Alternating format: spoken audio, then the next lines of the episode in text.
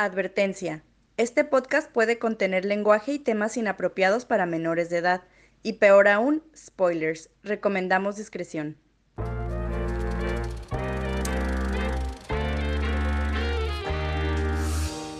Hola, hola, bienvenidos a Cinemateurs, un podcast para fans de cine por fans de cine, donde discutiremos, examinaremos y analizaremos las películas más fascinantes, interesantes e intrigantes que nos ha dado el arte del cine. Mi nombre es Baltasar Abrego y están conmigo mis amigas Gabriela Castro ¿Qué onda? y Julio Cárdenas. Hola. Y les damos la bienvenida a este episodio de Cinemateurs. El día de hoy vamos a analizar eh, nuestra segunda película de cine francés. Eh, esta vez la dictadura de Gaby elegiste Los Coristas. Sí. Título original Les Choristes. Oui. Título en inglés The Chorus. Yes. Este. Da.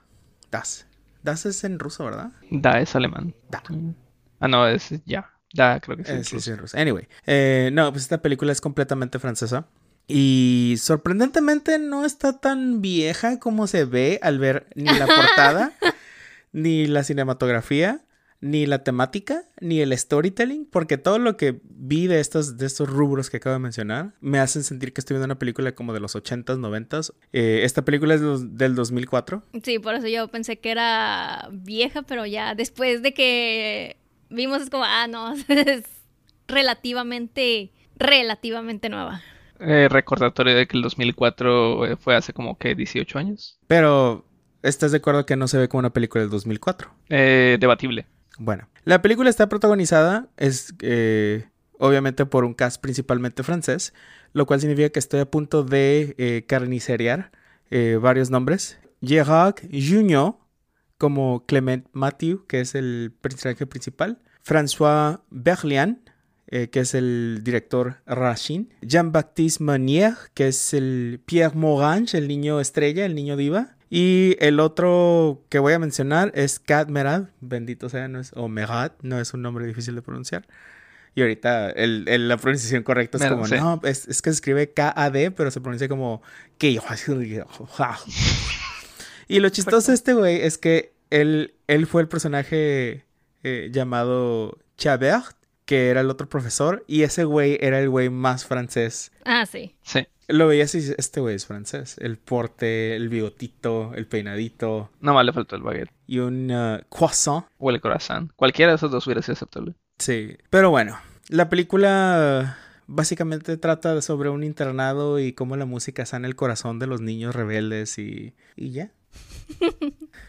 ¿Qué más quieren? No me esperaba mucho de esta película, de hecho nunca había escuchado de no había escuchado nada de ella. Voló bajo el radar para mí y lo cual es chistoso porque fue nominada a dos Oscars. A mejor película de mejor canción para una película y mejor película extranjera en el 2005. ¿Tú ya la habías visto, Gaby? Sí, ah, pero la vi cuando tenía clases de francés, o sea, hace como pinche 20 años. No, no es cierto.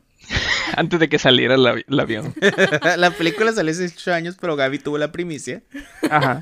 Fue No, hace como 14 años más o menos. Acaba de salir en ese entonces. Y pues solo me acordaba que como que la vi al principio dije, ay no, niños rebeldes en un internado, qué hueva.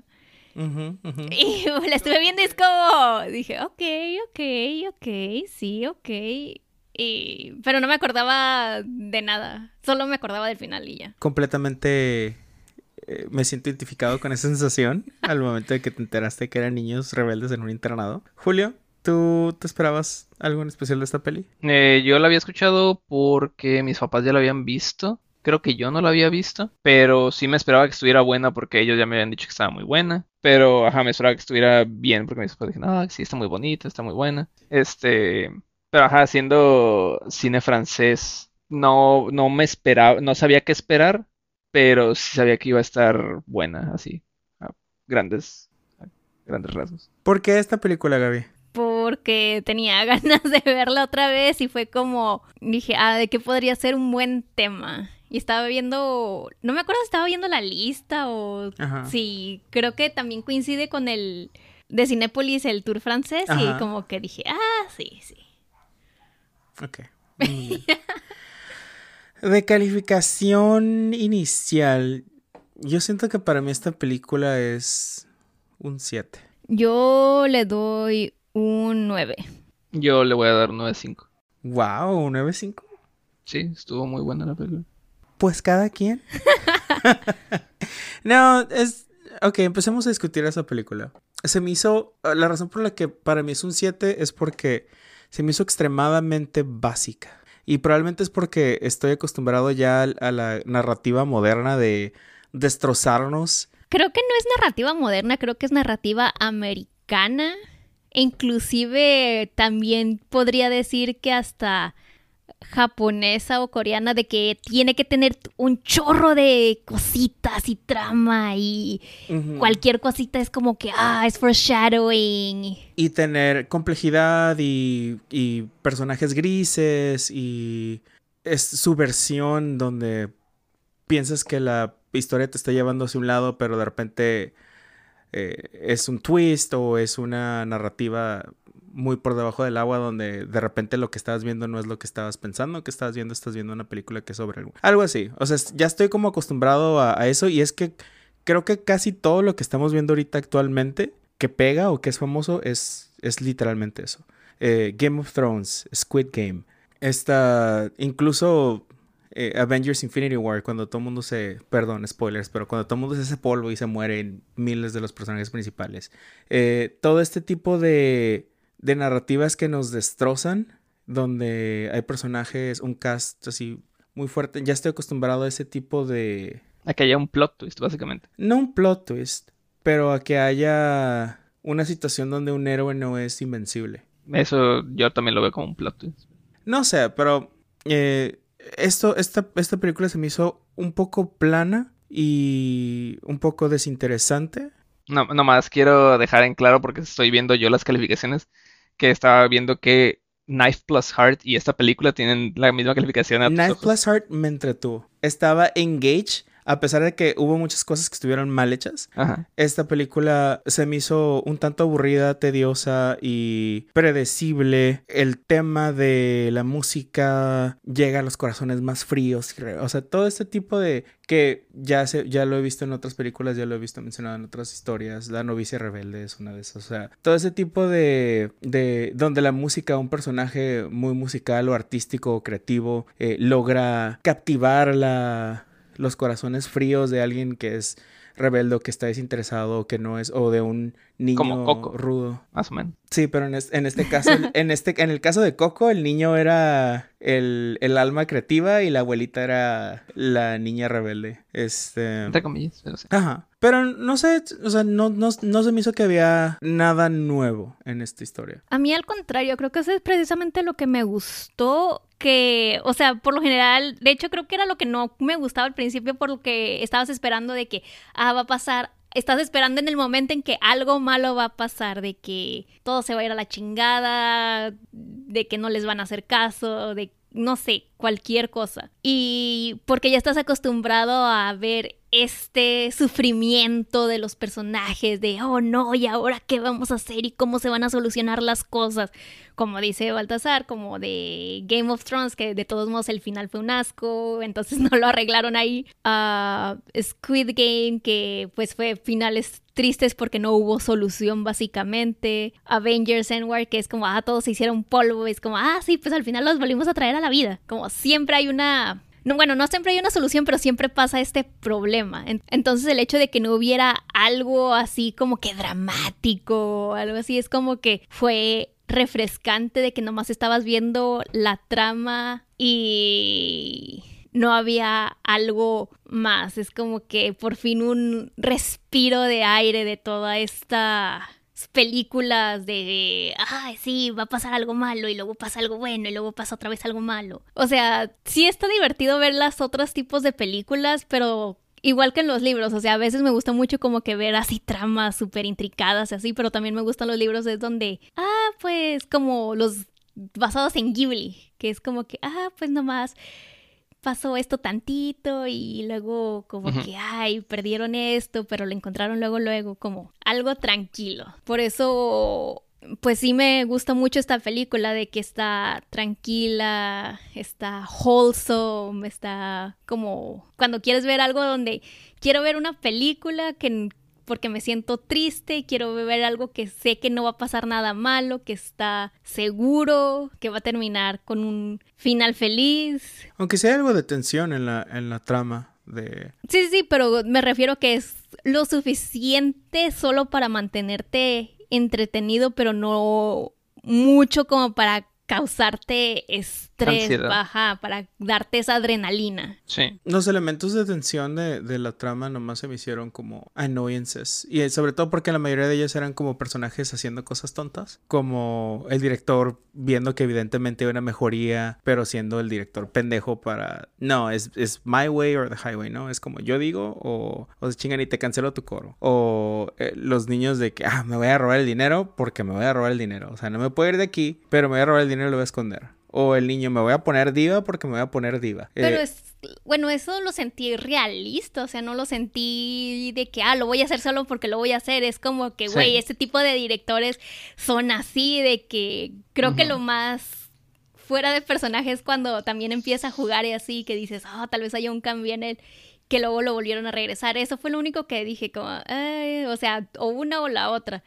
Pero, lo, o sea, ese tipo de directores existen en todas partes, de que están viendo que los profesores están haciendo algo positivo, algo bueno, y es como, no, me vale madre, porque así son las reglas, así lo digo yo, y se chingan todos. Y a, mí eso es lo que me gustó de la película, que, o sea, viéndolo objetivamente sin esperar nada, o vi la película y no me esperaba un plot twist, no me esperaba, eh, ah, ya sé qué va a hacer este, este niño, ah, ya sé qué va a hacer el director, ¿no? Eh, y me gustó, como tú dices, que los personajes eran realistas que tenían profundidad y el mensaje de la película no era así Disney de que, ah, la música cambia a, a los corazones más fríos. No, simplemente me pareció que era más, pues básico, como tú dices.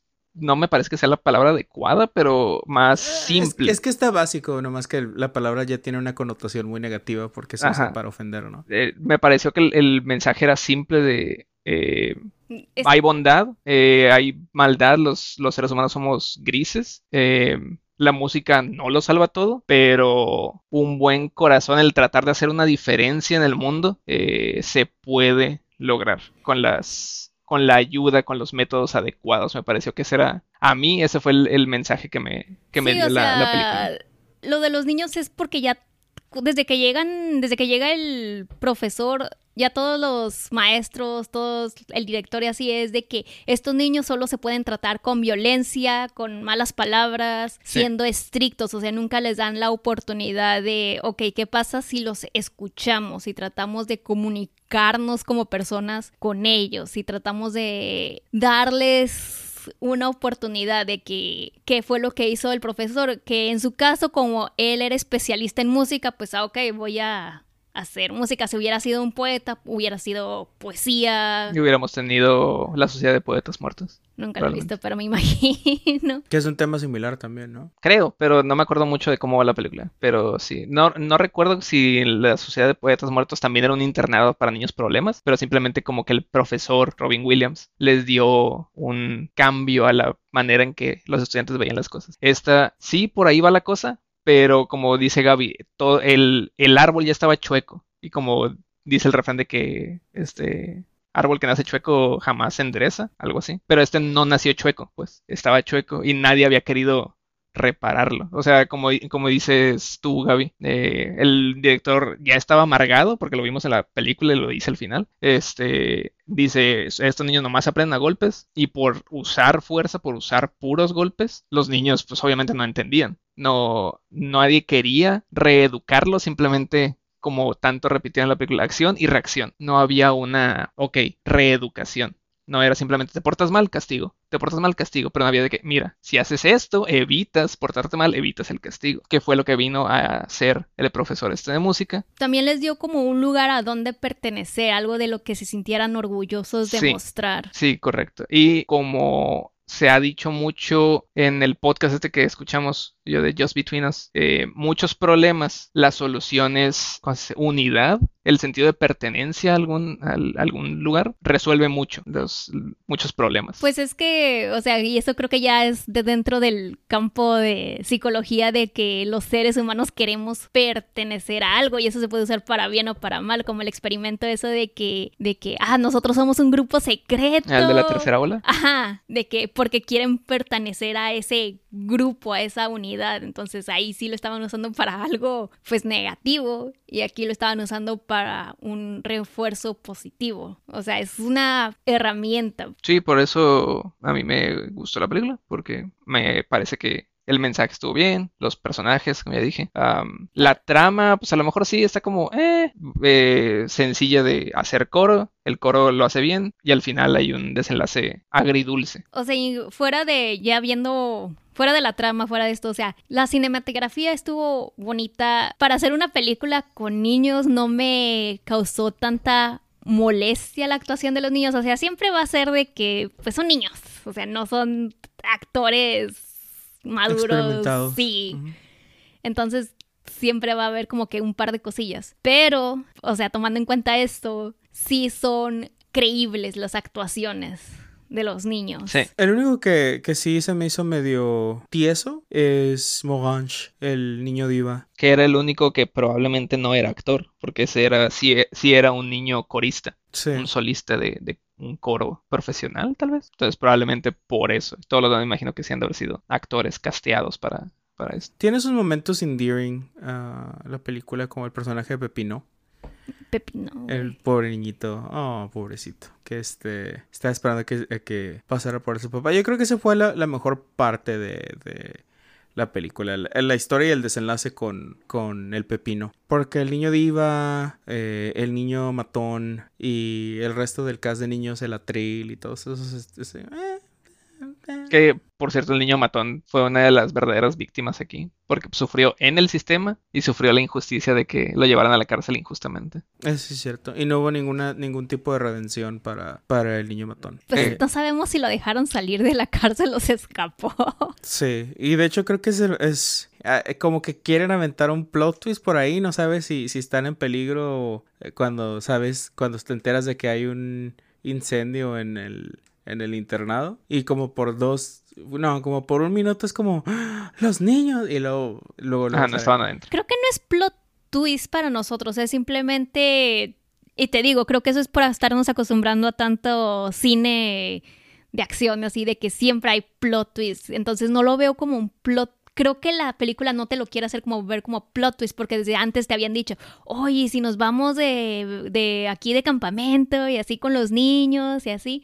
O sea, ya te habían y no te lo hacen ver como que todo mun- como una escena de todos llorando y acá es como que simplemente, ay, o sea, ¿qué pasó? Yo sentí Es que sí, Yo sentí que no. porque llegan y están y los niños y hay varios que están así como, no, los niños estaban, las últimas veces que los vieron están arriba. O sea, te dicen dos minutos antes que como que están tramando algo el... Por eso, o sea, lo- El- no lo veo plot twist para los, para la audiencia, sino para que tú veas la reacción de los personajes que lo están viviendo. O sea, para la audiencia es como, "Ey, la audiencia va a saber de que los niños están fuera de peligro porque hace ratito les dijimos que íbamos a salir. Eh, yo, la verdad, no sabía qué había pasado con los niños en, ese, en esa escena. Es que no está tan explícito, ¿no? Como... No, Sí, Vámonos. pero pues también no es un tipo de película. pero yo creía que el desenlace de esta escena o lo que te habían querido dar a entender era que los niños o el profesor habían generado el incendio, porque nomás la escena anterior nomás fue como, ah, sabes que se me ocurre algo. Corte, pasamos al, al incendio que empezó en los en el cuarto donde dormían los niños, todo el mundo cree que eh, algo les pasó a los niños y yo dije, pues no sé, a lo mejor crearon el incendio para sacar a todos los niños y salvarlos, como qué pedo. Y ya después vienen marchando del bosque. Es como, ah, Sí, estuvo medio extraño, ¿no? Porque la, la plática hasta este momento, es este, en, en la escena entre el, el amo de llaves y el profesor Matthew, era, ah, sí, fulanito quiere recibir un premio, el director que fue a recibir un premio o algo así con la conte- condesa o duquesa o lo que haya sido. Y como que hay cierta plática de enfado entre ellos dos y como que ah, se me ocurre algo. Yo pensé que la llamada que estaban haciéndole para interrumpir al director era algo que habían hecho ellos para cagotear al director. Eh, totalmente se me hizo que salió fuera de fuera de foco este intento de incendio del niño matón. Bueno, no fue intento de incendio. También, a mí me parece que también es realista. O sea, el, el vato este, el bully, regresó porque sufrió una injusticia. Y como ya estaba dañado de que se había pasado injusticias antes en el sistema, abusos, bla, bla, bla, dijo, pues los quemo. Y si mato a los niños, pues me vale madre. A mí me parece en el sentido que sí es realista el de que, ah, pues hubo represalias. El niño quemó el, instituto. Sí, no digo que no sea realista, no. Lo que digo es que se siente. Yo pensé que iba a ser. No, no me imaginaba que iban a poner un incendio en esta, en esta parte. Sí, tampoco. Pensé que iba a ser algo que habían hecho los niños o el profesor y los niños para interrumpir al director o hacerlo regresar en chinga y cagotearle la. Pensé que iba a ser una travesurilla. Sí, pero a eso voy, pues de que de todos modos no es. No, no es plot twist, es simplemente ¿cómo se le llama esta parte de la historia de el clímax? Ajá, el clímax, o sea, como que ah, pasó algo relativamente grande ya para cerrar la historia. Más que nada, creo que es esto para cerrar la historia de decir, ok, este es el final de de es del cuento, de la trama. Pues sí llega más o menos como en el clímax. El clímax para mí fue la parte donde presentan el coro ante la ante la duquesa. Creo que ese es como lo que te estaba presentando para el clima, porque el clima es precisamente ya cuando va... Cuando despiden al, al Matthew. Me parece a mí que ese es el clima. Ajá, porque el desenlace es de que, ah, pues se va, pero Pepino lo sigue. Pepino. Sí. Pepinito. Pero sí, me parece que fue como llevándonos a el clímax, preparándonos a, porque de ahí viene que lo hayan despedido. Sí. Porque le dice, no, no debió haber pasado esto si, hubiera estado, si hubieran estado aquí. Te voy a despedir a ti, profesor de música que, que estás revolucionando nuestro sistema, por un incendio que no sabemos de quién fue. Que de hecho creo que no fue el incendio la razón de despido, ¿no? Fue el, fue el, el hecho de que los haya sacado. Sí. Pero fue porque lo sacó y no había nadie para detener el incendio. Therefore. Sí, pero. Eso estuvo bien pendejo. A mí me parece que está justificado porque ese es el personaje del director y ese es el carácter que tiene porque está en ese puesto contra su voluntad básicamente. Lo dice él de que tú crees que yo quería ser el director de esta chingadera. Eh, a su personaje no le, no le interesa el bienestar de los niños, le interesa su reputación, su carrera, su puesto. Y las cosas empezaron a ir bien para él con el coro ya se estaba reuniendo con gente acá poderosa, con la duquesa, estaba en la junta o a punto de tener una reunión con ellos y lo sacaron por esta chingadera, que él no tuvo control, que él tampoco tuvieron control los niños, ni el profesor, ni nada, pero tiene que haber un culpable. Porque pues él no es el culpable, entonces tiene que haber alguien y la responsabilidad tiene, tiene sentido porque el personaje es un culero. Básicamente. Y la escoria de la vida. Sí, en ese sentido, no me parece que la decisión sea pendeja, me parece que la decisión tiene sentido, que la decisión no haya sido sensata y racional, sí, porque así, lo, así es el director. Pero aún así, creo que esa es de las ah, decisiones más sensatas que da el director, porque es como, güey, está sacando a niños de una correccional sin permiso, sin autorización de sus padres, así de y se quemó la escuela justamente cuando no estás. Como, dude, tienes, pues tú eres el responsable. O sea, siento que aunque si hubiera sido un director más sensato, es como, pues sí, se salvaron los niños, pero güey, tú tenías que estar aquí cuidando la escuela. Por eso te dejé a cargo. Y sí quería despedir a los dos profesores, pero el otro le dijo como, pues tienes un chingo de años aquí, no más por eso no te voy a despedir. Pero el otro no era, el profe, ¿no? Era el el amo de llaves. Amo de llaves, digamos. amo de llaves, enfermero. Tenía otro, como otros cuatro puestos, creo. Ajá. El conserje, básicamente. Y el subdirector. Que no, que no recuerdo qué cargo tenía, el Matthew. Prefecto. Prefecto. Que, ajá, que es como el segundo al mando después del director. Entonces. O sea, sí, dentro de todo, pues sí, la responsabilidad era de él. De todas las pendejadas que hizo el director, sí está como, ok, tienes un poco de razón. Pero con esto pues ya se terminó la carrera de prefecto del... Matthew. ¿Se llama Matthew? Clement. Matthew Clement. Ah, y por eso O ya Clement llegamos Matthew. al, al desenlace de la historia, porque ok, ya tuvo su principio, tuvo su clímax de que lo despidieron, ya nomás es qué pasó después. No sé si parte de lo que me desinteresa tanto esta película es que yo viví eso trabajando en un internado con adolescentes problemáticos y yo fui el profesor de música. Y es como, nah, Mm, probablemente. feel good movie. Lo más bonito es Pepino al final. El final de Pepino es, es el, el... Para una feel good movie, porque no puedo catalogar esta película como un drama, ni como una comedia, ni como un musical, ni como un... Pues creo que drama es lo que. El default de qué es una película cuando no entra en todo ese drama. Porque una película siempre Sí, tiene pero drama. llamámosle feel good. Siento que, no sé si han visto Totoro, siento que también entra en esta categoría. Donde nomás está narrando una historia, está bonito, pasa algo como que algo ligeramente dramático. Y ya se acaba la historia, es como feel good. Es como para que, por eso me gusta, porque te- para que tengas un lugar donde descansar, por así decirlo, en cuanto a emociones. Sí.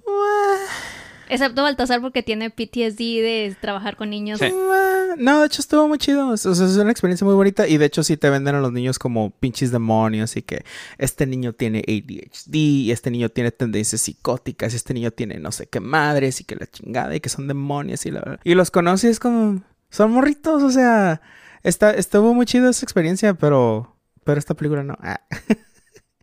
Está bonita la película, está chida. No la volvería a ver a menos de que fuera así como de que tengo a, a mis sobrinitos o, o una película que ver con mi familia porque sorprendentemente es una película francesa que no tiene chichis. Difícilmente tiene mujeres. Sí, pero sí hay una morrita, que no es morrita, que es la mamá de... de Sí, de Morange. De Morange. Ah, y de hecho sí está medio... media rara esa interacción. Le rompen el corazoncito a nuestro, a nuestro, a nuestro profe favorito. Ah, Ah, qué bueno. estaba medio cringy también, ¿no? Ah, sí, se te hizo bonita la mamá de tu estudiante, culero, ¿eh? Eh, sí, estuvo Sí. medio raro. Sí. Porque de hecho baila, esto, baila estoquea, ¿no? ¿O es el niño el que va? No, El va el, es el niño. El porque alguien le dice de que, ay, es que tu mamá es una prostituta y la chingada y se vende en las calles. Y se queda bien enojado, pero al mismo tiempo se pregunta a sí mismo como que, güey, ¿y si me... Si, y si sí, Ajá, y sí, entonces sí. escapa nomás para ver de que, de que no me está mintiendo mi mamá, de que pues sí está haciendo lo que me dice de que ya está mesereando. Y ya la ves en el restaurante, si está de mesera y es como, ok, y ya regresa. ¿Escenas favoritas? o- El final de cuando, cuando parece que no se va a llevar a Pepino, pero siempre se lleva a Pepino. Yo creo que es lo más, lo más bonis. Sí, en lo personal hay muchas escenas que me gustaron, pero así que digas tú, ah, esta es mi favorita.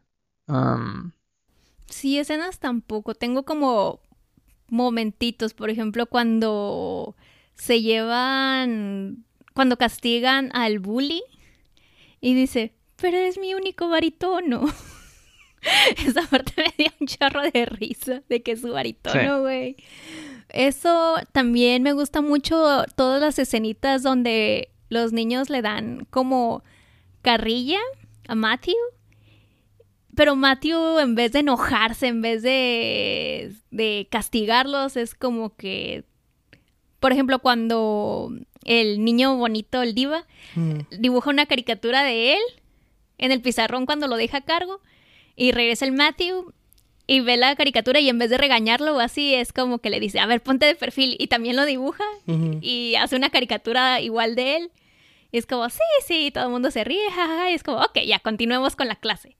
O sea, da- estas interacciones que tiene con los niños de que en vez de enojarse o cuando le cantan canciones así muy groseras, como que, "Mm, pues sí, tienes voz de tal. O sea, no se enoja, simplemente es como los trata, no escala la situación. Sí, me acuerdo cuando yo estaba en el internado había, había un niño que se decía satanista. Era un niño de 11 años. Porque era shock value el niño. Pues era... Hay un trastorno que se, se llama... Bueno, trastorno entre comillas. Porque a todo mundo... A todo le quieren poner trastorno. Se llama oposicionista desafiante. Que es una forma fancy de decirle a un niño que es... Que es muy rebelde, muy contestón, muy grosero y demás, ¿no? Y estamos teniendo un taller de poesía hablada y hizo un poema a Satanás donde decía, empezaba diciendo como Hail Satan, pero en vez de escribir Satán, S-A-T-A-N, Escribió Santa. Satín, ¡Ah! S-A-T-I-N. Y yo le dije, o, o sea, obviamente pones a un profesor o a alguien así como bien recto, así se, se va a escandalizar, ¿no? Si le pones una monja o algo, no sé. Pero yo es como, ah, escribiste mal Satán. Y, le- o sea, estás quitando ese, Sí. esa fuerza contra la cual se opone el niño y pues, le, le desarma su, su arma. Esta, eh, Al, al revés de Wreck-It Ralph, que le dice, gracias, Satin. Es como, es Satán. No, que- no, al revés. En, en Wreck-It Ralph le dice, gracias, Satán. Es que, no, es Satín. Era una película de Disney. Eh, ¿Satán se llama Satín? En- El, el, el personaje ese de videojuegos, que no sé de qué videojuego será, es básicamente Satanás, pero se llama Satín. se llama Satín. Lol. Entonces le dice como que gracias Satán, es como Satín. Entonces aquí al- es al revés, el Sí. niño le llamó Satín, es como, Sí, Satán. Satán, por favor. Y sí, todas estas escenitas con el profesor, bueno, más bien interacciones es lo que está, que me gusta de la película, pero así una escena, escena, escena, creo que realmente no tengo. Pero cuando la vi la primera vez, sí, la escena que más, te digo, la única escena que me acordaba que por lo que me había gustado esta película era el final, porque no me esperaba que se llevara a Pepino. Y es como que, ¡ah, se llevó a Pepino! Fue lo más lindo". bonito. Y, y lo más bonito fue cuando dicen de que Pepino estaba esperando que su papá pas- pasara por él el sábado. Y Y despidieron un es, sábado. y que es como Pepino estaba correcto. Porque su papá. No, porque Mati fue despedido un sábado. Sí. Como esta vez ya me lo esperaba, no fue como que de mis escenas favoritas, pero la primera vez sí, definitivamente 10 de 10 esta escena. Sí, supongo que elegiré cuando ya le está diciendo sus verdades al, al director, Ah, sí. porque es lo único que se me ocurre ahorita de, de entre todas las escenas que tenía la película. Hay otra escena que también me gustó mucho. Que fue cuando le roban su música. O sus hojas de música. Y están en el baño y es como, ¿qué es esto? Y que no mames, y que, que, que si es un espía y que no sé qué. Y están los tres niños así como que, ¿qué, qué pedo? Y llega el, pro- el profesor y es como, denme eso. Acá así como bien, bien. Se me, se me hizo muy curioso y luego llega el otro profesor y, y les dice así como que tengan mucho cuidado. Así, no sé, se me hizo una interacción chistosa porque en vez de ser, en vez de ser tensa o, ¿cómo se dice? Amenazante es una. Los niños se lo toman más como una. La primera entrada a la curiosidad sobre la música. Entonces, ahora que lo pienso, lo, lo que más rescata esta, esta película para mí son los personajes en sí. Eh, Es que creo que esta película se trata más acerca de los personajes. O sea, la trama es simplemente para mostrarte a todos estos personajes, a todos los niños. Uno que otro en especial tienen como más. ah, te muestran más historia de ellos, como Popino, el. el niño Trill salió mucho. El niño. ¿Cuál es? El primero que encierran. Sí, sí, sí, sí, sí, sí. Uno que tiene pelitos, Risitos, risitos. ajá. sí. No, tampoco me acuerdo, pero tenía los ojos viscos también, ¿no? Esa escena del baño sí me acuerdo mucho, pero no me dio tanto eh, feel good, no me gustó tanto, porque después, eh, cuando todavía estaban conociendo, como era como el primer día o segundo día del director, del Matthew, el otro profesor, el que era súper francés, que ahí fue cuando dije, güey, ese güey es el vato más francés que he visto, eh, llega y le dice a Matthew como que aquí no, implicando que se los llevó al baño a los niños para abusar de ellos. Eso fue lo raro. Eso, eso me Sí. dio así como un sentimiento muy extraño. Sí, porque pues también te lo dijo el bully, es como que a mí me han abusado este, en, en los otros institutos. Entonces, que ese güey llegue con Matt y le diga, no, aquí no vengas a hacer tus chingaderas. Eh, sí me dio como que yikes. Entonces ya, ya de haber pasado, en- o por lo menos en ese instituto, o ese güey ya de haber conocido. Y pues sí se ve muy mal, así que tres alumnos este, corriendo del baño y el otro güey allá adentro es como, ah, yikes. Pero bueno, estamos listos para calificaciones finales. Yo sigo estando en 9. Yo igual, 9.5. Yo igual, 7. Va, 8.5 de promedio. Pues bien, ok. Entonces la película que sigue en este noviembre nasal, eh, Julio, te toca. Elegí una película animada francesa ah, que se llama Las trillizas de Belleville. En español, latinoamericano. En España es Bienvenidos a Belleville. Creo O que en ya francés, escuchado de ella. Les Triplets du Belleville. Supongo. ¿Tú no, no tú- no había mencionado a nosotros? En algún momento, probablemente sí. Conociéndome, sí. O tú o Hyula o alguien, personaje no unlocked de Cinemateurs. Eh, Probablemente yo. muy bien. Entonces todo por hoy. ¿Ustedes qué creen? Este, si ya vieron las coristas, ¿está aburrida o no? ¿Está chida? ¿Está hermosa? ¿Es la mejor película del mundo? ¿O qué onda? Déjenos saber en arroba cinemateurspod en Instagram o Twitter o en cinemateurs... ¿Es cinemateurspod? arroba gmail.com Sí. Sí, muy bien. O en Facebook como Cinemateurs Podcast. Si quieren ver fotos de mis gatitos y selfies, en Instagram y TikTok como arroba evanderville. Gaby Yo estoy en casi todas las redes sociales como Gariabel con B grande y doble L. y Julián. A mí me pueden encontrar en Facebook como Julio Cárdenas. Ok, pues es todo por el día de hoy. Muchas gracias por escucharnos. Bonito día. Bye. Bye. Bye.